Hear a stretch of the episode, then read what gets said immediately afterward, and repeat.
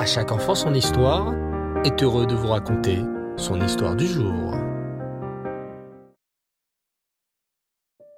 Bonsoir les enfants et Reftov, vous allez bien? Baruch Hashem, content de vous retrouver pour une nouvelle semaine remplie de belles histoires. Et ce soir, je suis impatient de partir avec vous sur les traces du roi Shlomo, ce roi si intelligent, le plus intelligent sur la terre. Écoutez plutôt cette incroyable histoire. Un jour, deux femmes se rendirent dans le palais du roi Shlomo. Votre Majesté, commença la première femme, je viens vous voir pour un problème grave. J'habite dans la même maison que cette autre femme. Nous avons toutes les deux accouché d'un bébé le même jour, mais la nuit dernière, le bébé de ma voisine est mort. Alors qu'a fait ma voisine? Elle a pris mon bébé qui était vivant, et maintenant elle dit que c'est le sien. Menteuse, menteuse l'interrompit alors la deuxième femme. C'est mon bébé qui est vivant. Non, c'est faux s'écria la première femme. Le bébé est à moi. Non, à moi. Les deux femmes n'arrêtaient pas de se disputer, chacune promettant que le bébé vivant était bien le sien. Le roi Shlomo leva alors la main pour demander le silence. Mesdames, Hachem savait que vous viendrez me voir un jour pour me poser cette question. Vous savez, poursuivit le roi Shlomo, que Hachem a créé l'être humain avec deux yeux, deux oreilles, deux mains, deux pieds. Garde Prenez donc le bébé et coupez-le en deux. Au moins, chaque femme aura la moitié d'un bébé.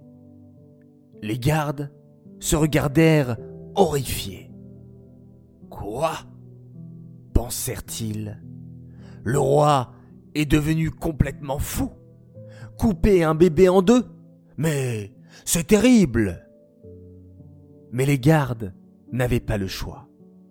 Ils commencèrent à se saisir du bébé quand, soudain, une des femmes s'exclama.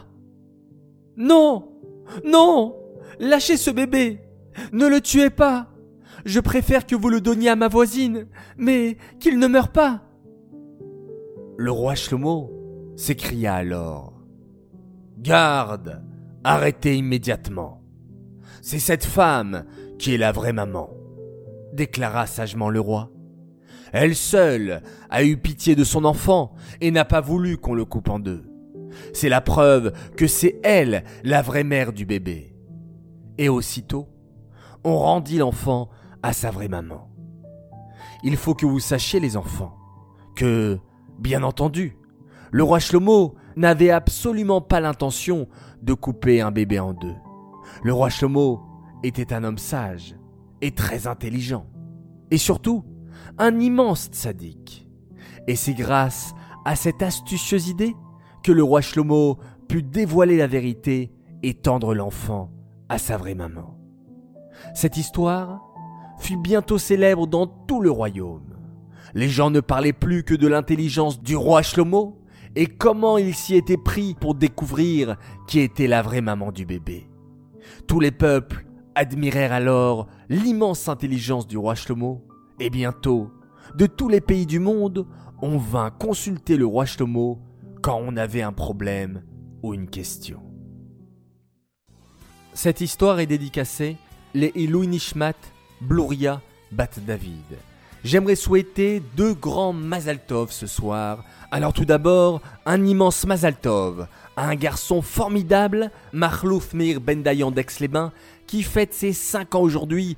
Et bravo, parce que je sais que tous les matins, tu fais Netilat Yadayim avec ta petite bassine près de ton lit. C'est magnifique. Petit coucou à tes sœurs, Aura, Louisa, Abigail et Yael.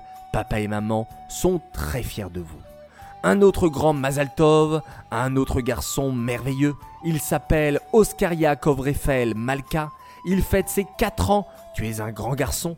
Ta famille est très fière de toi et on t'aime très très fort. J'aimerais maintenant faire mes trois coucous du soir. Premier coucou pour une famille exceptionnelle, la famille Ederi qui nous écoute chaque soir, Lior, Mendel et Raphaël qui sont fans de À chaque enfant son histoire, et un gros bisou de la part de leur papa et de leur maman qui les aiment très très fort.